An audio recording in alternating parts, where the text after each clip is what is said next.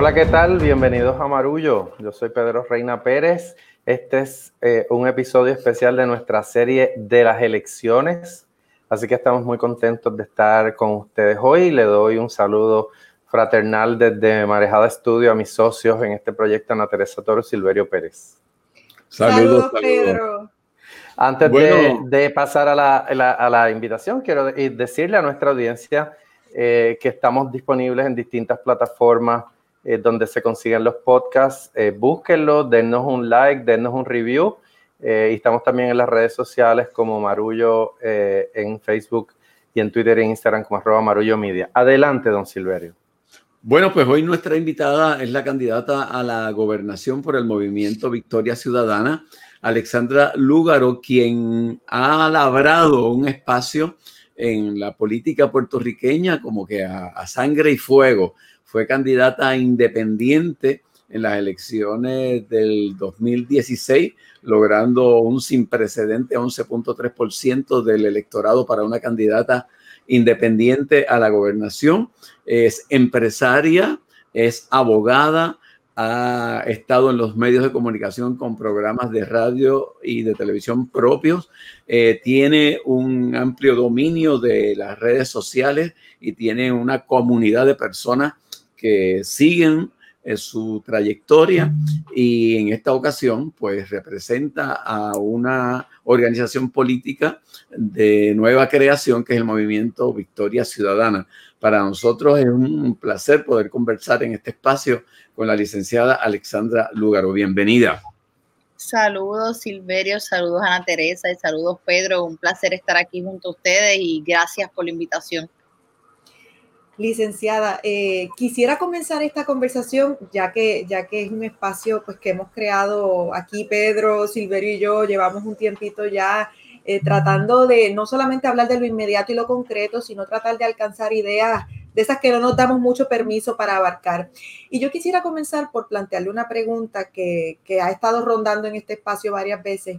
Y es una pregunta eh, tan elemental como difícil y, tiene que ver con lo que estamos viviendo. Entonces quiero preguntarle si, si usted cree que Puerto Rico realmente quiere un cambio. Decimos que queremos un cambio, nos impulsamos por querer un cambio, pero luego vemos las encuestas, luego vemos la resistencia a las ideas nuevas, la resistencia a las ideas más liberales o de reivindicaciones de derechos eh, por parte de tantas personas. Eh, y, me, cuestiono si, si esa idea de querer un cambio es más un ideal que, una realidad concreta.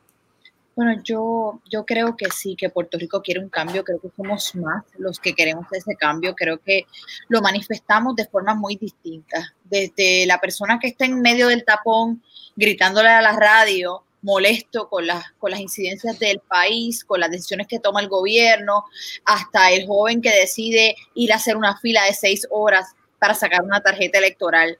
Lo importante de lo que estamos viendo, yo creo que es el proceso de evolución política que ha tenido el país. Eh, mucho de esta evolución tiene que ver con las situaciones que hemos enfrentado, pero cuando hablamos de transformar, el poder trascender de la indignación a la acción, ahí es que entonces a veces podemos sentir un poco de escepticismo con respecto a si estaremos listos para el cambio o no. Yo creo que dentro de esa voluntad de cambio de nuestro pueblo, estamos enfrentando, estamos dando unas batallas muy grandes contra unos intereses muy poderosos, intereses que se valen de la desinformación, que se valen del miedo, que se valen precisamente de encuestas dirigidas a tratar de desmovilizar a las personas, dirigidas a, a tratar de apagar esa, esa voluntad de cambio. Y por eso es que es tan importante que quienes queremos ese cambio, quienes queremos propulsarlo, nos mantengamos todo el tiempo en guardia, nos mantengamos enfrentando esos intereses, la desinformación con información. El miedo se enfrenta de igual manera con educación sobre los procesos y, con reflexión sobre a dónde hemos llegado con los que nos han traído hasta aquí. Yo creo que esto va a ser una elección histórica. Yo creo que no hay elección, no hay sondeo, no hay encuesta que pueda predecir en estos momentos lo que va a ocurrir en este proceso eleccionario, porque Puerto Rico es un país totalmente distinto al país con el que se habían marcado tendencias en años anteriores. Yo he observado con muchísimo interés la eh, intensidad con que se han eh, dado las discusiones al margen de los debates. Una de las cosas extraordinarias que ha pasado en este ciclo es que ustedes, los candidatos, han estado disponibles en, las múltiples. Eh, plataformas que hay. Antes los debates eran solamente por televisión y ha habido una disposición muy singular de distintos sectores de crear foros para hablarlos, pero como, como se sabe, ha habido un, discurso muy dirigido en contra suya, muy, muy sexista, eh, que ha tratado de identificar en su candidatura debilidades como eh, de, una manera que, que, verdaderamente llama la atención porque los, candidatos varones también los tienen. Eh, como candidata que ha concurrido a dos ciclos eleccionarios al frente de una colectividad, pero ya en su segunda vuelta en esta capacidad, ¿cuáles son algunas de las reflexiones que tiene Alexandra Lugaro sobre las reglas del juego partidista político en Puerto Rico? Bueno, cada vez el juego partidista es más rastrero, es más sucio y es, bien lamentable. Ya no existen líneas, ahora todo se vale en el juego político aparentemente.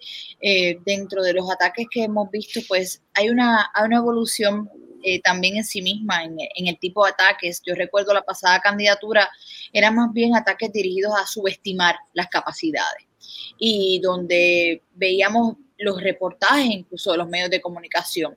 No, sea, no hacían alusión a las propuestas, no hacían alusión a las posturas, sino más bien se dirigían o se centraban en características físicas de mi persona, eh, características personales. Eh, un estudio que hizo una joven que hizo su tesis de maestría precisamente comparando eh, la cobertura mediática de los candidatos de la pasada elección versus cómo se había presentado mi candidatura independiente, revelaba entre todos los reportajes que ella vio precisamente el tipo de preguntas que se hacían eran de carácter personal, eran preguntas que no se le hacían a otros candidatos. Y dentro de ese subestimar, donde veíamos analistas o pseudoanalistas en la radio que decían, esta candidata no recogerá los endosos, y una vez uno recogía los endosos, pues mira, no sacará ni cuatro mil votos, y logramos consolidarnos como la tercera fuerza más grande de la historia moderna de la política del país pues ahora vemos otro tipo de ataques eh, dentro de, del movimiento Victoria Ciudadana que ha logrado tener 132 candidaturas hábiles para este ciclo electoral, ahora siendo una amenaza para el sistema bipartidista, los ataques son personalistas, los ataques, las preguntas de los propios medios de comunicación. Es bien difícil uno ir bien preparada para hablar de política pública económica y que te pregunten si usas un traje baño de una pieza o de dos piezas, si te haces los rizos tú sola o utilizas plancha para peinarte. Eh, que, uno pueda ver los temas en los que quieren adentrarse versus eh, cuánto nos adentramos en la vida personal de otros candidatos, quiere decir que, hemos visto sin duda alguna un reflejo de lo que es el país, de lo que es esta estructura machista y patriarcal que está enraizada, eh, no solamente en la política pública puertorriqueña, está enraizada en nuestro gobierno de igual manera. Por eso nosotros nos centramos en que uno de nuestros objetivos electorales tenía que ser lograr la mayor participación de mujeres dentro de este proceso y aspiramos a, lograr que el 50% de nuestras candidaturas estuvieran ocupadas por mujeres, logrando que el 66% de las candidaturas nacionales estuvieran ocupadas por mujeres. Esto no es algo que vamos a cambiar la sociedad de un día para otro, pero con el ejemplo, continuando dando esa batalla, parando en seco también a periodistas que de alguna forma u otra inciden o envalentonan grupos que hacen esto, eh, empezamos a tender puentes y abrir puertas para que otra generación no tenga que sufrir estos mismos ataques. Alexandra, independientemente de, la, de los resultados de la elección, que estamos a ley de nada para hacerla, eh, en el futuro va a haber que construir, ya sea desde el poder, ya sea desde las alianzas con distintos grupos. Y yo tengo una preocupación personal que te la traigo aquí cándidamente y tiene que ver con, con algo que he observado en días recientes que ha aumentado en intensidad y es ataques dentro de la misma, del mismo sector centro-izquierda, por llamarle de alguna forma, este, bastante viscerales entre militantes del Partido Independentista puertorriqueño y personas de Victoria Ciudadana. ¿Cómo el liderato, tanto tú como liderato del PIB, podrían eh, tratar de transmitirle a su militancia que cualquier proyecto futuro va a tener que contar con el consenso de diversas fuerzas que creemos de formas distintas, pero que en un momento determinado va a haber que aliarse para lograr un cambio en Puerto Rico. Eh, ¿cómo, ¿cómo tú puedes comunicarle a tu gente y cómo ves eso que ha estado sucediendo eh, últimamente y si lo has percibido así? Pues mira, Silverio, sin duda alguna lo he percibido así. Eh, creo que hay diferentes factores que están contribuyendo precisamente a buscar generar una mayor cantidad de divisiones. Eh, hoy mismo yo venía en el carro pensando en, que quería comunicarme directamente con las personas que son parte de nuestro movimiento, precisamente para que tuviesen una reflexión sobre este proceso. Los partidos de la vieja política han apostado históricamente las divisiones para poder vencer. Esa ha sido la máxima. Divide y vencerá. Y nos han convencido, de alguna forma, de que dentro del proceso electoral, primero, se vota por el menos malo para evitar que gane el más malo. Segundo, se apuesta a que la cantidad de votos no son suficientes para que nuevos movimientos puedan emerger y resultar victoriosos. Tercero, se busca utilizar unos mecanismos de unas encuestas que publican ciertos rotativos con unos intereses muy particulares para buscar estimular el voto estratégico, darle aire a ciertas campañas, buscar de igual manera incentivar o desmovilizar eh, candidaturas.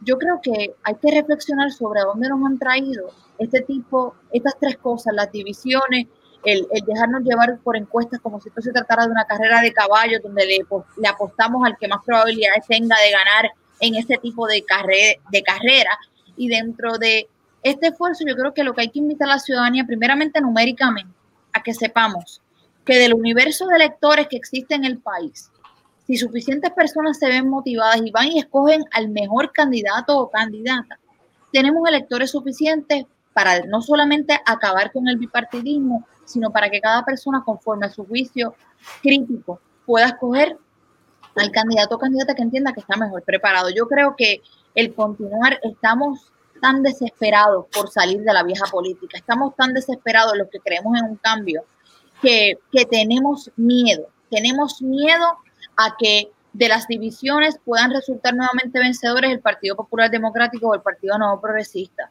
Y yo creo que ese miedo es el que obstaculiza el que podamos desarrollar o evolucionar como país. Yo creo que tenemos que aspirar precisamente a que reconociendo que los que queremos cambios somos más, que de ahí fue que partimos en la primera pregunta, eh, tenemos que, tener claro que siendo más también podemos convertirnos en fuerzas políticas poderosas, en que las alianzas se van a estar dando tanto en el aparato legislativo como en las, en las áreas sociales del país. De hecho, son precisamente esas alianzas las que motivaron la creación del movimiento Victoria Ciudadana, donde tenemos personas que antes eran del Partido Popular, personas que antes eran del Partido Nuevo Progresista, que antes eran del Partido Independentista, y nos sentamos en una misma mesa reconociendo que si seguíamos divididos nos iban a continuar venciendo. Yo creo que no debemos eh, promover, no debemos convertirnos en eso mismo que salimos a cambiar. Yo hoy voy a tener una conversación directa con las personas que son parte de nuestro movimiento precisamente para apaciguar las aguas, que no entremos a atacar a personas con las que tenemos plenas coincidencias. Muy bien. Víctor Ciudadana tiene más coincidencias que diferencias con el Partido Independentista puertorriqueño, igual con otras personas que son aliados dentro de otros espacios políticos y sociales. Y yo creo que, que el movernos a, dividir no debe ser la estrategia, sino buscar cómo seguir sumando voluntades. Te felicito por esa iniciativa. Muy bien. Hay, hay, algo ya entrando en materia de lo que, de lo que propone Victoria Ciudadana que me gustaría traer esto, tanto como inquietud. Yo creo que es una inquietud de Marullo, eh, la hemos hablado los tres y es algo que compartimos. Eh, sé que han explicado esto en otras ocasiones, pero creo que para el beneficio de nuestra audiencia y, y poderlo explicar sin prisa nos beneficia a todos. Y es la cuestión de la estadidad eh, ser considerada como un mecanismo descolonizador. Eh, habemos quienes pensamos que la estadidad es la culminación total del proceso de colonización y no su contrario. Entonces, eh, me, parece, me parece complejo defender ese argumento que ustedes plantean de integrarla a las estrategias descolonizadoras y, me gustaría pues, refrescar eso de cara a las elecciones para nuestra audiencia. Pues nosotros en Victoria Ciudadana, cuando conformamos este movimiento, lo primero que reconocimos es que uno de los problemas que tenemos como país es que hemos decidido agruparnos según la relación que queremos con los Estados Unidos. En ninguna otra jurisdicción se organiza en partidos cuya base se sustenta en cuál es la relación que quiere un territorio con la metrópolis. En el caso de Puerto Rico, al estar organizado de usted tiene dentro de una misma colectividad, como lo es el Partido No Progresista, personas que van en postura desde Milagro Charbonnier hasta Zoela Boy. De igual manera, nos ocurre en el Partido Popular Democrático. Yo creo que, que dentro de lo que estamos apostando en Victoria Ciudadana es un proyecto colectivo donde la pega que nos una sean esas causas de justicia social, esas áreas en donde estamos de acuerdo en el plano de la educación, de la vivienda y otras áreas. La descolonización de Puerto Rico es una de las áreas más importantes dentro de nuestro programa de gobierno. Pero nosotros reconocemos que dentro de lo que queremos hacer para el país hay que apostar un proyecto colectivo donde sumemos también voluntades de personas que están de acuerdo con la defensa de la educación pública, están de acuerdo con la defensa de la Universidad de Puerto Rico, con la defensa de nuestras pensiones, con un sistema de salud universal y creen en la estadidad como opción descolonizadora. Eh, ha habido un amplio debate sobre la, si la estadidad es la culminación precisamente de, la, colonia, del coloniaje, y dentro de ese espacio nosotros en Victoria Ciudadana creemos que deben ser los puertorriqueños los que decidan eso que debe haber una asamblea constitucional de estatus, primero, donde se vote a favor de esta asamblea, segundo, donde se definan esas alternativas, tercero, donde una vez se definan las alternativas y los procesos de transición, el pueblo pueda ejercer ese derecho a la libre determinación. en el caso de la estadidad como alternativa descolonizadora, eh, ha habido una amplia discusión desde las resoluciones de las Naciones Unidas, lo que han expresado diversos organismos. Hay quienes entienden que la anexión, según como está constituida o descrita por las Naciones Unidas, no aplicaría en el caso de la estadidad. Hay quienes eh, pueden decir claramente, mira, es que ninguno de los estados es colonia. Eh, yo creo que, que, eso es una decisión que le toca tomarla a los puertorriqueños. Yo creo que una Asamblea Constitucional de Estatus debe ser el mecanismo para que se tome. En el caso de Victoria Ciudadana y, en el caso de lo que yo promuevo, yo creo que, que, ya es tiempo de que sumemos voluntades entre estadistas, entre independentistas, personas que creen en la libre asociación. Y yo creo que uno de los mejores ejemplos nos lo dio la propia naturaleza. Luego del huracán, de los huracanes Irma y María, nosotros tuvimos la oportunidad de trabajar muchísimo, particularmente con comunidades en Comerío, en Naranjito, en Barranquitas, Orocovis. Y uno llegaba a las comunidades, primero que la gente se sorprendía y decía, ustedes son las primeras personas del gobierno que vienen aquí. yo no trabajo en el gobierno, pero eh, curioso que las personas nos veían como, como funcionarios públicos y, decían, hemos estado esperando todo este tiempo. Y cuando uno llegaba veía las, las calles ya limpias, los árboles ya no estaban, todos los, los troncos recortados y uno dice, pero, pero entonces, y todo esto, ah, pues lo hicimos en la comunidad. Y lo que estábamos era esperando que llegara el gobierno. Y uno decía, pero no, es que ustedes eran por quienes estábamos esperando, nosotros somos por quienes hemos estado esperando. Y en ese proceso uno se sentaba a hablar con los vecinos y resultaba que había un estadista, había un independentista, habían personas homosexuales, heterosexuales, adultos mayores, jóvenes, todos se dieron a la tarea de juntos rehabilitar al país luego del paso de estos huracanes. Y ese ejemplo tan bonito es precisamente lo que, lo que nos hace falta eh, dentro de nuestros movimientos políticos, el comprender que a la hora de ayudarnos, a la hora de movilizar áreas en las que hay consenso, no podemos seguir decidiéndolas en torno a si tú eres estadista, pues no voy a estar dispuesto a cooperar contigo para esos fines, porque hemos dejado de adelantar tanto, nos hemos quedado tan rezagados en áreas importantes. A mí me da tanto orgullo sentarme en una misma mesa con José Bernardo Márquez, que es estadista, con Rafael Bernabe, que es independentista, con Manuel Natal, que cree en la libre asociación, y sentarnos y juntos elaborar políticas públicas y ver que estamos de acuerdo en, todas las áreas centrales del país y decir, contra, increíble que hemos estado toda la vida en trincheras separadas cuando pudimos habernos unido en una gran alianza para adelantar cosas que realmente son importantes para la gente y de eso que se trata. No, yo, yo, yo entiendo, entiendo ese punto. Eh, a mí me parece que una de las cosas que más nos hace daño en la, en la, política del país es que no estamos definidos como liberales o conservadores, sino todo lo contrario. Creo también que definirnos por nuestra relación a la metrópoli es una cosa propia de cualquier colonia. Lo que pasa es que nosotros somos una colonia anacrónica eh, y un poco pues esa experiencia la, han tenido otras colonias esto, eh, en otros momentos de la historia. Pero, pero ¿qué piensa usted? Para, para la candidata, para la persona, para la, la, la, persona que se está presentando a la gobernación, eh, estaría, entiendo que entonces sí está dispuesta a aceptar la estadidad eh, como una herramienta descolonizadora. ¿Qué, qué piensa yo yo creo en la independencia yo creo en la independencia, pero yo quiero que aquellas personas que creen en la estadidad encuentren su alternativa reflejada en una asamblea constitucional de estatus. Yo creo que, eso es lo correcto, que eso es lo participativo, que eso es lo democrático. Me corresponde a mí que creo en la independencia y que creo en sus virtudes para el país, el fortalecer esa alternativa a través de una educación que propenda que las personas vean en la independencia una alternativa real para una transición hacia la sostenibilidad de nuestro país, hacia la búsqueda de una economía social y solidaria. Pero dentro de ese proceso, yo no le negaría a muchísimas personas que en efecto creen en esa alternativa el derecho a que esa alternativa esté contemplada en el proceso, el derecho a que puedan también educar sobre esa alternativa a otras personas y defenderla en un proceso democrático y participativo. Yo creo que eso es parte de lo, de lo que tenemos que aspirar. El cerrarle el camino a las personas que piensan de una forma distinta a nosotros no creo que deba ser la alternativa. Yo creo que los que apostamos a una alternativa versus otras tenemos que apostar a la educación sobre la misma y a defenderla en los espacios eh, en donde sea meritorio defenderla. Mientras tanto, yo quiero centrar todos mis esfuerzos en sumar todas estas voluntades de diferentes preferencias de estatus. Sí, vamos a adelantar un proceso de descolonización. Desde ahora estamos reuniéndonos con congresistas y eso fue parte de lo que se logró a través de la alianza El Junte de Mujeres, que fuimos al Congreso y se adelantó un proyecto precisamente para que se pueda dar una Asamblea Constitucional de Estatus. Pero en, en lo demás, yo creo que debe ser el país el que decida y que la estadidad tiene que estar contemplada como una alternativa.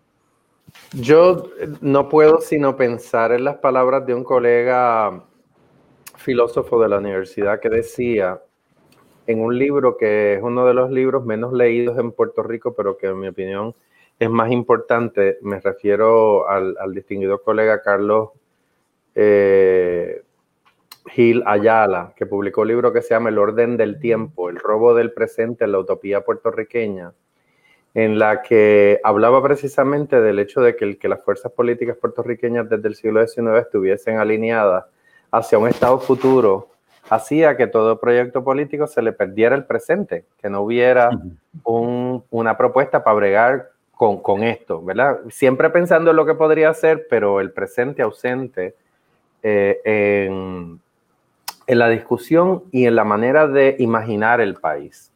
Yo he tenido la oportunidad de mirar eh, la plataforma, si le puedo llamar de esa manera, eh, Victoria Ciudadana y, debo eh, eh, em, hacer un paréntesis, una de las cosas, en mi opinión, más tristes de nuestra condición en este momento es que los partidos en general renunciaron a presentarle al país un documento razonado y pensado sobre lo que querían hacer. Las excepciones son el Movimiento Victoria Ciudadana y el Partido Independentista Puertorriqueño que le dedicaron tiempo a las ideas, mientras que el resto de los candidatos pasó con ficha. O sea, Hemos visto en estos días a, Charlie Delgado haciendo una presentación de un plan de gobierno y yo que yo sepa, Pierluisi ni lo ha intentado. Ni lo ha intentado. Entonces, eh, creo que es un síntoma de, los tiempos que vivimos que, que se prescinda de, hacer un ejercicio intelectual de planificación, eh, convocando ¿verdad? al mejor talento que tiene a su alcance cada una de las colectividades. Eh, en el caso de Victoria Ciudadana, eh, hemos visto que en el tema, ¿verdad?, de desarrollo económico y de cultura hay unas coincidencias.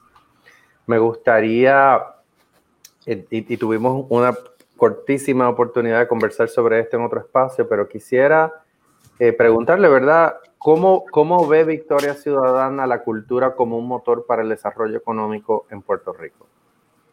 Pues primeramente, eh, antes de que pasemos al tema de cultura, quiero, quiero hacer mención de que nosotros cuando comenzamos este movimiento decidimos conformarlo de una forma muy distinta. Abrimos un proceso de propuestas para que fuera el pueblo el que decidiera cómo nos íbamos a estructurar como organización. Y se escogió una estructura de red de redes donde tenemos una composición de expertos en diferentes saberes y conocimientos, una composición ya más territorial o comunitaria y otra de candidatos todos brindan su insumo a las decisiones que se toman en el movimiento, por lo que son decisiones tomadas eh, utilizando una base científica, una base social, una, un insumo de lo que las comunidades viven o padecen a causa de la política pública que se instaura en el país. Y esas mismas redes fueron las que establecieron ese programa de gobierno. Fue un trabajo de ocho meses, sobre 200 personas trabajaron en la redacción de ese programa de gobierno, utilizando datos del país, buscando una forma, para nosotros era importante que nuestro programa explicase lo que íbamos a hacer, cómo íbamos a lograrlo, cómo íbamos a pagarlo, cómo íbamos a ejecutarlo. Requiere legislación, requiere enmiendas constitucionales, que no fuese meramente un catálogo de promesas o un wish list, sino realmente qué es viable hacer en el escenario actual, cuánto tiempo nos va a tomar, cómo lo vamos a hacer, cómo lo hacemos con una Junta de Control Fiscal. Y, la verdad es que estoy bien orgullosa del resultado de ese programa de gobierno. Ahora pasando al ámbito cultural, el ámbito de la cultura es transversal a, diferentes áreas de nuestra plataforma y quien ha tenido la oportunidad de, de, ver nuestro programa puede ver que no es un programa en compartimientos, que no están enajenadas unas áreas de otras, sino que lo que uno ve en salud ve cómo se refleja en la parte educativa, lo que uno ve en educación ve cómo se refleja en el área de desarrollo económico, porque así es como funciona nuestro país, de forma integrada.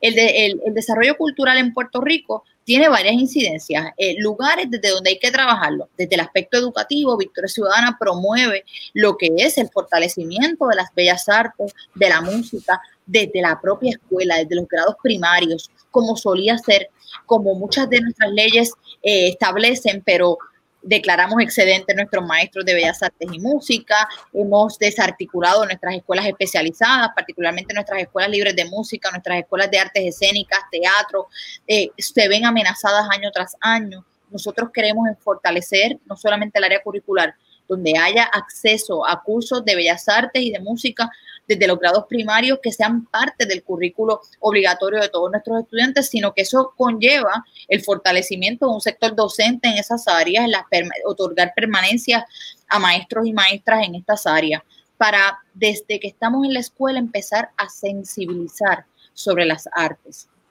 educar sobre las mismas, darle la oportunidad a nuestros estudiantes de desarrollarse en esos espacios. En segunda instancia está la protección de las entidades que ya existen en el país, la despolitización del Instituto de Cultura para el desarrollo de la cultura en el país, el poder proteger instituciones como lo son el Conservatorio de Música, la Escuela de Artes Plásticas, la Orquesta Sinfónica. En Puerto Rico, cuando miramos ese plan fiscal eh, que la verdad es que le echan la culpa a la Junta, pero el plan fiscal fue presentado por la administración de Ricardo Rosselló y lo celebraron en el patio hundido de la fortaleza. Fue la propia administración y fue nuestro propio gobierno el que, el que propuso recortes dramáticos a la Escuela de Artes Plásticas y al Conservatorio de Música. Y es que todo lo que a ellos les sepa a formación de identidad nacional, lo quieren despedazar, por eso es que tenemos una carta circular que eliminó los cursos de estudios sociales y de historia de nuestras escuelas públicas, porque en la medida en que tú dejas de desarrollar la identidad nacional en un, eh, en, un ser humano, pues no le creas esas raíces que hacen que una persona sienta orgullo por, por saber de dónde viene y ese sentido de voluntad de tengo que luchar para mejorar este espacio de donde vengo y del cual me siento orgulloso. Y los ataques hemos visto que han estado centrados en desmantelar la educación, en desmantelar el aparato cultural. En otras áreas nosotros tenemos que buscar cómo podemos incentivar a nuestra clase artística, cómo podemos mantenerlo donde no estén luchando por sobrevivir. Eh, dentro de modelos que podemos ver alrededor del mundo, por darnos un ejemplo de cosas que serían factibles para Puerto Rico, modelos como en Francia, en Bélgica, donde tenemos el modelo como el Intermittence, que permite que todos los artistas tengan que cumplir con cierta cantidad de presentaciones en un año. El cumplir con esa cantidad de presentaciones, el Estado de cada una eh, toma cierto por ciento. Este por ciento permite crear un fondo donde un artista que haya presentado esa cantidad de veces en un año se pueda coger ese fondo, que sería más o menos como si fuera un desempleo durante un tiempo. Eso ha permitido en Francia y en Bélgica que todos los artistas gocen de un periodo para la creación de lo que serán sus producciones del próximo año. Si reconocemos el arte y la industria creativa como un proceso donde nuestros artistas también necesitan de un tiempo de espacio para ese tipo de creación, esto provee un fondo para que todo el año tengan dinero suficiente para vivir y se ajusta al costo de vida. Tenemos otras iniciativas que tenemos que trabajar y eso ya requiere ya unas medidas de voluntad política y casi, casi un cuasi cabildeo por parte de delegados del Instituto de Cultura para que podamos buscar que Puerto Rico sea contemplado en fondos como lo son Iberescena, eh, Ibermedia, que ahora mismo sí hay unos accesos, pero debe ser eh, en mayor eh, cantidad. Puerto Rico podría estar cualificando para estos fondos que permitirían también el desarrollo de proyectos en el país. Nosotros en Victoria Ciudadana hemos conjugado el modelo de desarrollo cultural también con el desarrollo económico, desde festivales internacionales que podemos atraer a Puerto Rico, cómo conjugar el desarrollo de mercados regionales donde tengas un componente artístico, puedes tener desde los artesanos que le han pasado horrible durante esta pandemia, un componente gastronómico, pero de igual manera puedes tener un ofrecimiento cultural en cada uno de los mercados regionales y a, su vez impactar el desarrollo económico de municipios que prácticamente están muertos económicamente. Eh, la educación tiene que integrarse también con el desarrollo de la cultura, con las artes escénicas. Yo recuerdo cuando yo estudiaba que nosotros leíamos obras literarias en la escuela y luego de eso nos llevaban al teatro a ver esa obra puesta en escena. Eh, muchas veces eh, en, esas etapas tempranas quizás no era tan atractiva la lectura, pero una vez tú lo ves puesto en escena, eh, no solamente comprenden mejor los relatos, son más relevantes, permea también la enseñanza que se quiere brindar, eso se ha perdido. Tenemos que en gran medida buscar cómo podemos integrar el currículo de nuestro Departamento de Educación con que nuestros estudiantes visiten nuestros museos, visiten nuestros teatros. Eh, el, yo regreso a la parte de la sensibilización, el desarrollo cultural artístico parte desde una educación que propenda precisamente a que podamos visualizar nuestras artes, comprender eh, este desarrollo en el país. Nosotros queremos desarrollar espacios también como lo ha sido el Bastión, como lo es hoy la, la Goico, que han sido espacios que se han desarrollado para la gestión cultural Puerto Rico ha cerrado 42% de sus escuelas en los pasados tres años. Tenemos muchísimas infraestructuras vacías que podrían ser entregadas a gestores culturales para que se conviertan en espacios donde podamos incentivar a, que se cree no solamente este tipo de gestión artística y cultural, sino eh, mezclarlo con otras iniciativas de desarrollo económico a nivel regional, darle mayor participación y empoderamiento a nuestras comunidades en el proceso. El Bastión ha sido un gran modelo, la Goico actualmente es igualmente un gran modelo y, y tenemos que aspirar a generar más modelos como este. Durante los próximos años, Puerto Rico recibe una inyección de fondos nunca antes visto en muchísimas áreas que nos van a permitir aliviar la carga de recursos y la liquidez del gobierno que se invierte en términos de infraestructura, en términos de sistemas resilientes energéticos, nos permite liberar fondos para llegar a áreas que son sumamente importantes como lo son esa educación, como lo son el desarrollo de nuestra cultura, pero yo creo que una de las cosas más importantes que tenemos que hacer, y con esto cierro, es que si queremos cambiar lo que está pasando en el área cultural del país, tenemos que dejar de nombrar personas eh, por razones político-partidistas, personas que están ahí por las razones equivocadas. Tenemos en Puerto Rico una cantidad de talento increíble que tiene un compromiso con el desarrollo de la cultura, que tienen una trayectoria en estas áreas. Deben ser esas personas las que ocupen la mesa de toma de decisión a la hora de, de buscar cómo promover tan importante área del país. Alexandra, eh, recientemente eh, Eva Prados eh, tuvo un éxito extraordinario en, un reclamo auténtico de transparencia en los salarios de los que trabajan en Cámara y Senado.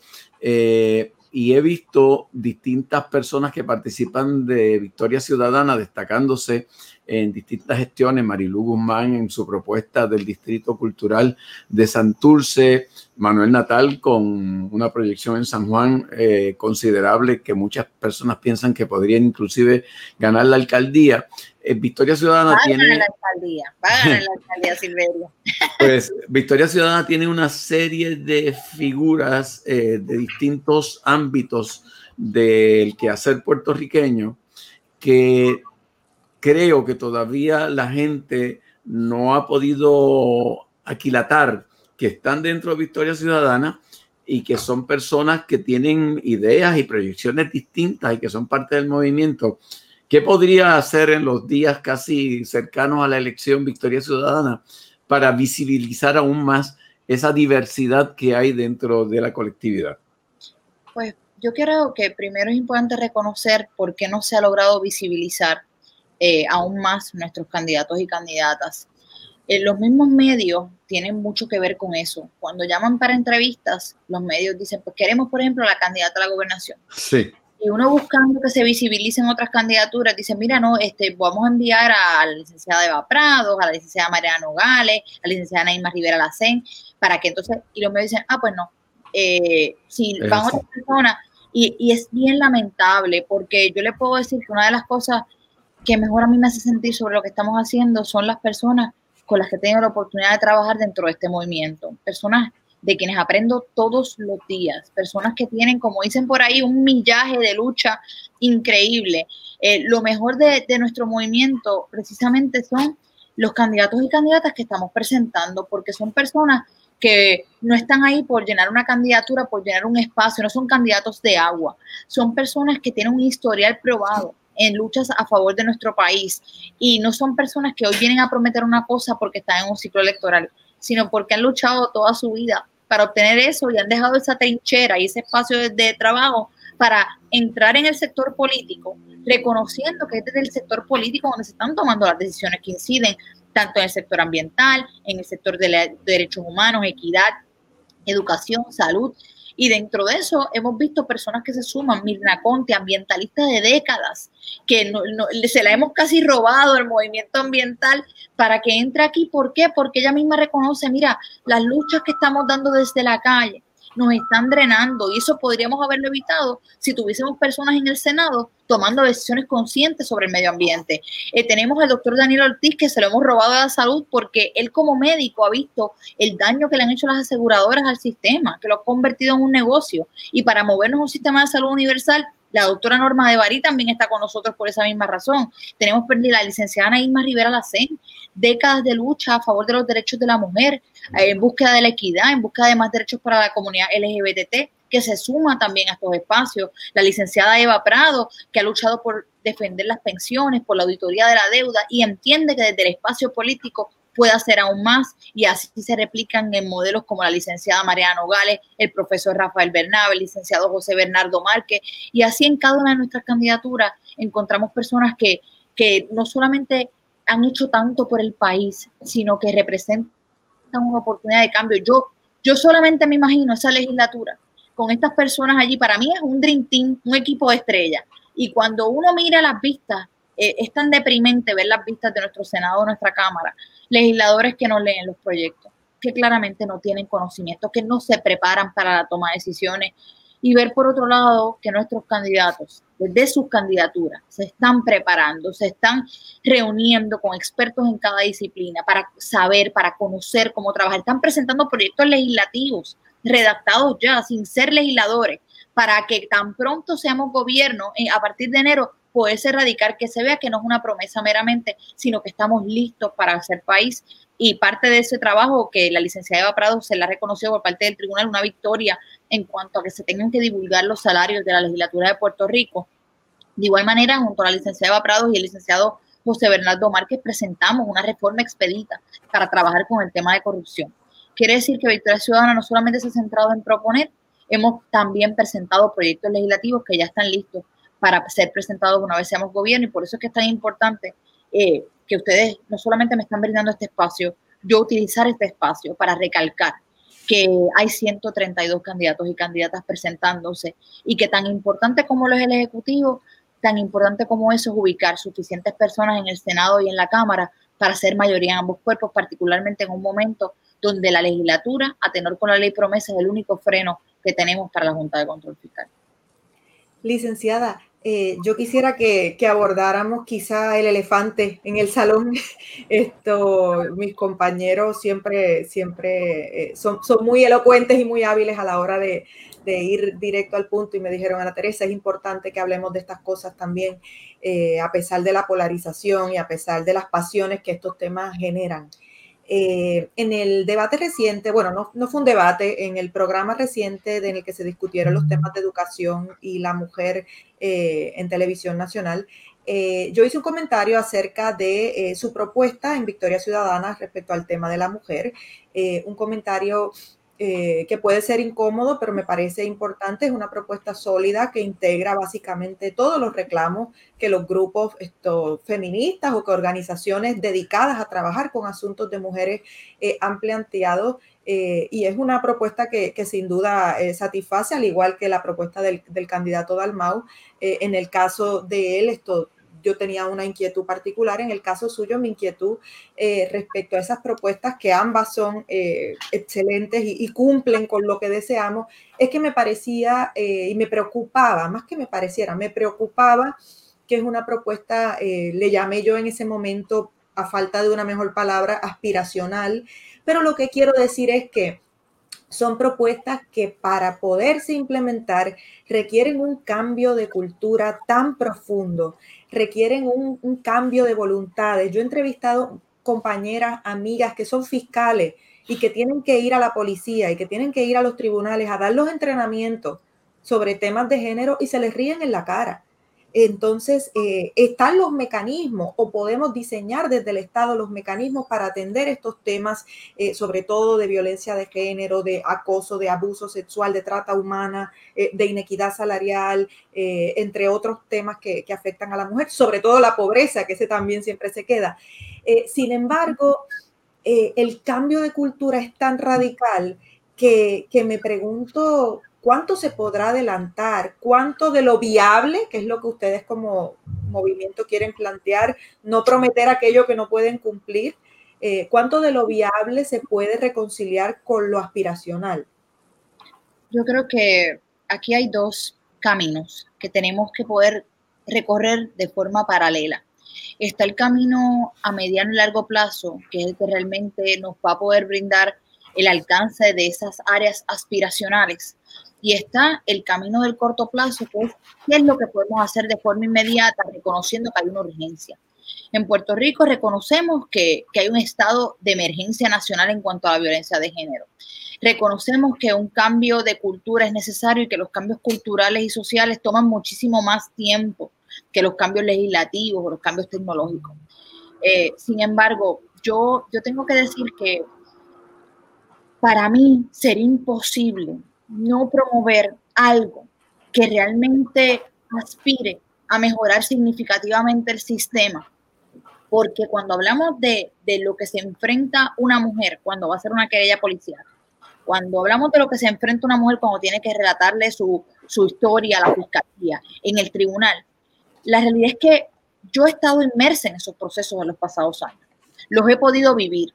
He tenido que ir en más de 11 ocasiones a la policía de Puerto Rico para hacer una querella. He visto policías que desconocen el propio marco jurídico y que no saben leerte una orden de protección y no la entienden ni saben cómo van a redactarte la querella.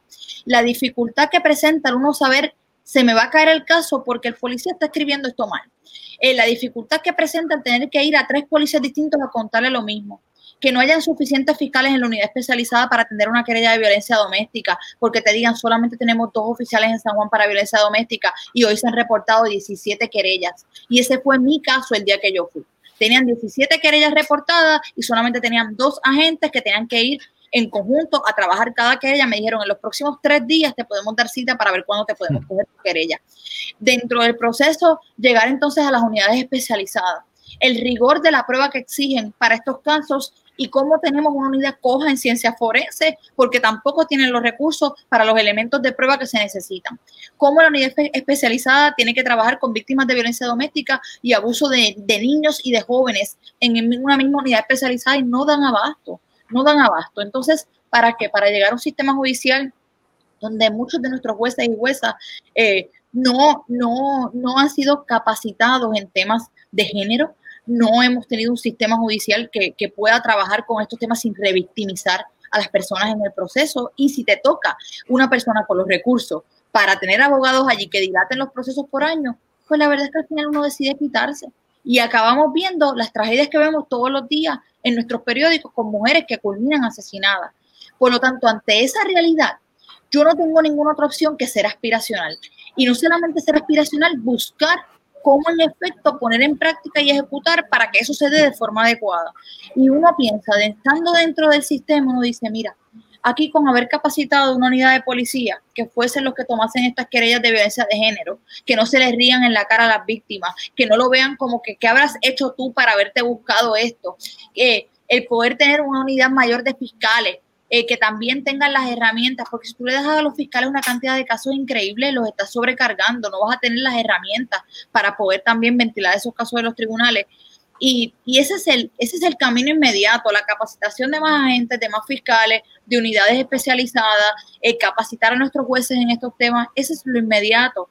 Pero el camino largo, el que realmente nos va a dar un cambio en lo que estamos viendo, es el camino de la educación que es un camino que toma tiempo en verse reflejados sus resultados y por eso ningún político apuesta a invertir en la educación porque es más fácil asfaltar las carreteras y pintar los puentes y recortar el, eh, el pasto a las orillas de las carreteras porque eso la gente lo ve antes de las elecciones. La educación no la pueden ver eh, hasta términos de 12 años, 15 años, 18 años pero si no empezamos a educar con currículo con perspectiva de género, tema que los otros candidatos no se atreven ni a tocar con un palo de, de 100 pies, ¿por qué? Porque al final del día el criterio que ellos tienen para la toma de decisiones, para decidir qué tipo de país construyen, es un criterio que tiene que ver con cuántos votos se ganan o se pierden, no es con hacer lo que realmente sea correcto. Eh, todos los días vemos las consecuencias de no educar con perspectiva de género, las vemos en el ámbito político, las vemos con candidatos a la gobernación que envalentonan este tipo de conductas machistas, patriarcales y de discrimen. Y dentro de esos espacios las vemos en las políticas públicas del Estado, una política pública que no propenda que nosotras las mujeres nos podamos incorporar en la fuerza laboral con unas herramientas donde que nos permitan también considerar eso con nuestras vidas en familia. Eh, yo creo que hay tanto por hacer y sí, eh, eh, Ana Teresa puede lucir aspiracional, pero por lo menos en la parte educativa, yo quiero que, que si algo se quede de nuestra administración, sean cambios profundos en nuestra educación. Y yo creo que de la educación sí podemos aspirar a más. La educación no solamente de quienes hoy están en la escuela, en la universidad, sino la capacitación de quienes hoy laboran en ramas tan importantes como la Policía de Puerto Rico, como el Departamento de Justicia y como las ramas judicial. Yo creo que dentro de esas tres ramas tenemos mucho trabajo que hacer si queremos realmente eh, cambiar la situación de violencia que se vive en el país. Candidata, usted ha sido muy elocuente en, su, en sus respuestas y yo quiero, ya que me toca el turno de la última pregunta, quiero hacerle una pregunta que probablemente no le han hecho los diferentes espacios a los que ha acudido y que tiene que ver con el espíritu de este podcast, porque nosotros tres somos escritores eh, y obviamente eh, nos encanta el arte, la cultura, las humanidades, la imaginación. Y yo quiero preguntarle a usted como ciudadana, eh, que evidentemente es versada en muchos temas y, que esta candidatura la ha llevado a tomar conciencia y articular distintos puntos. A mí me interesa saber cómo Alexandra Lugaro, la ciudadana, cultiva su imaginación, qué hace por placer, cómo encuentra la experiencia estética y alimento e inspiración para sus ideas. Pues mire, yo desde pequeña he sido una persona que no me cuesta mucho inspirarme y soñar, he sido bien imaginativa. Mi mamá decía que cuando chiquita a mí no me gustaba tener amigos. Ella decía, pero es que tú eres una niña bien rara, tú siempre querías estar sola. Y mm. ella decía que yo podía pasar horas en mi cuarto sola, eh, ya sea dibujando, pintando. Yo, yo hacía, escribía mucha poesía cuando desde bien pequeña.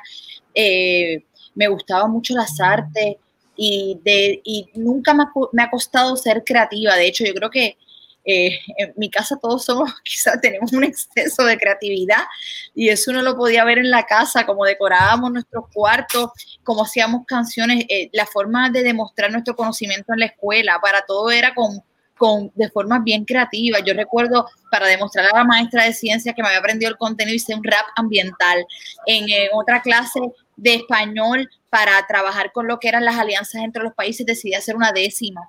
Y, entonces eh, en la clase de ciencias hizo un poema del, sistema de, eh, digestivo y dentro de eso, eh, precisamente, tiempo después en mi vida, cuando, cuando me enamoré de lo que es la educación y de buscar mejores formas de educar, vi que en efecto las inteligencias múltiples eh, permiten que los estudiantes aprendan de formas distintas y todos nuestros estudiantes aprenden de una manera muy diferente y expresan su conocimiento de formas diferentes.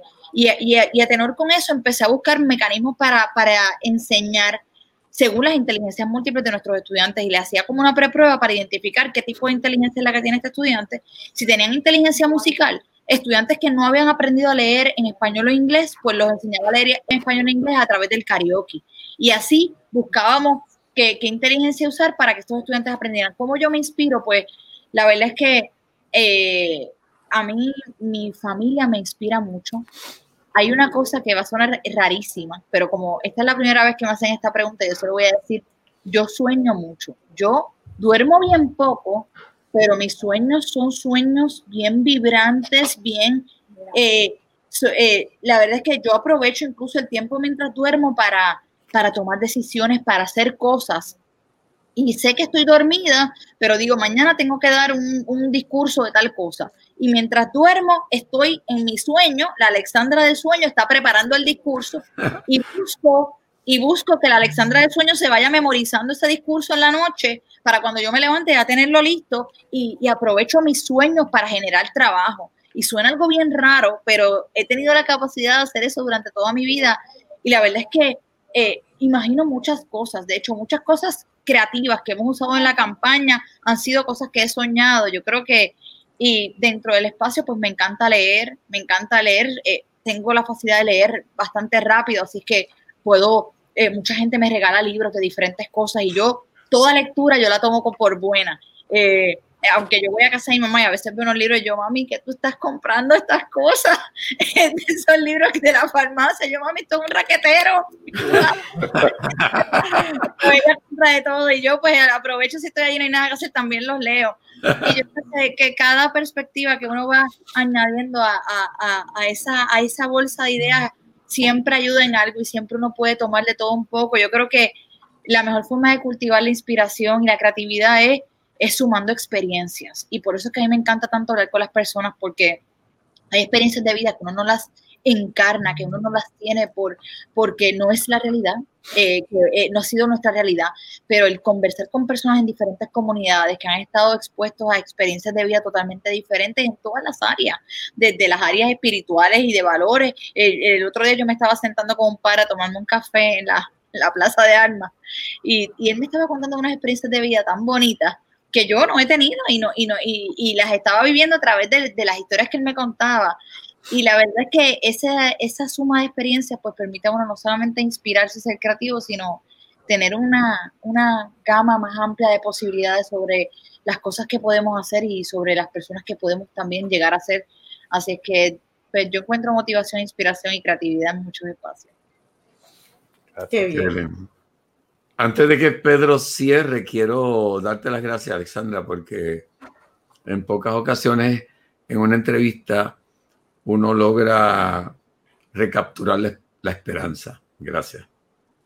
Gracias a ustedes, gracias a ustedes por el espacio y, por hacer preguntas distintas y, interesarse realmente en, que se comunique de una candidatura mucho más allá que aspectos superficiales, sino lo sustantivo. Yo, yo sueño, y esto también es aspiracional a que nuestra política se transforme y que eventualmente nos encontremos discutiendo los sustantivos, las propuestas, los programas, las capacidades, la trayectoria y no nos quedemos en cómo se peina alguien, cómo se viste, qué traje se puso, por qué se divorció, cuánto le debe al banco del carro, por qué no sacó, el seguro a tiempo.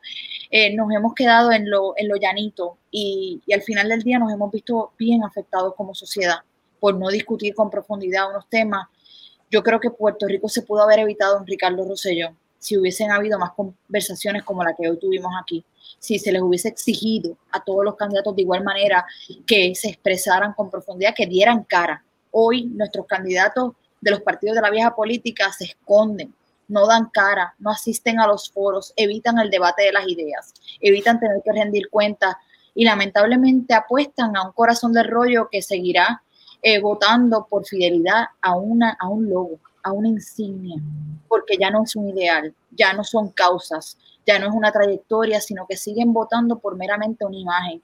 Y estos candidatos están apostando a que eso va a ser así esta elección. Yo siento esperanza. Yo quiero apostar a que el país se cansó y que va a cobrar, va a cobrar este 3 de noviembre y que va a cambiar y va a transformar toda esta indignación que hemos acumulado en cuatro años, la vamos a transformar a la acción este próximo 3 de noviembre.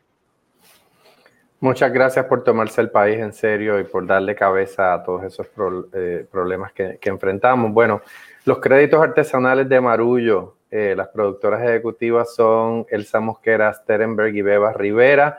La gerente de contenido es Ángela María Sánchez y las asistentes de producción son Alexandra eh, Córdoba y e Ivana Paz. La música de Guarionex Morales Matos, la fotografía de Javier del Valle, el diseño eh, gráfico de Lidimari Aponte Tañón. Como les dijimos, Marullo está disponible en todas las plataformas donde se consiguen podcasts. Eh, denos un review, compartan los contenidos. Estamos aquí para ustedes, muy agradecidos por la oportunidad del diálogo. Esto es Marullo.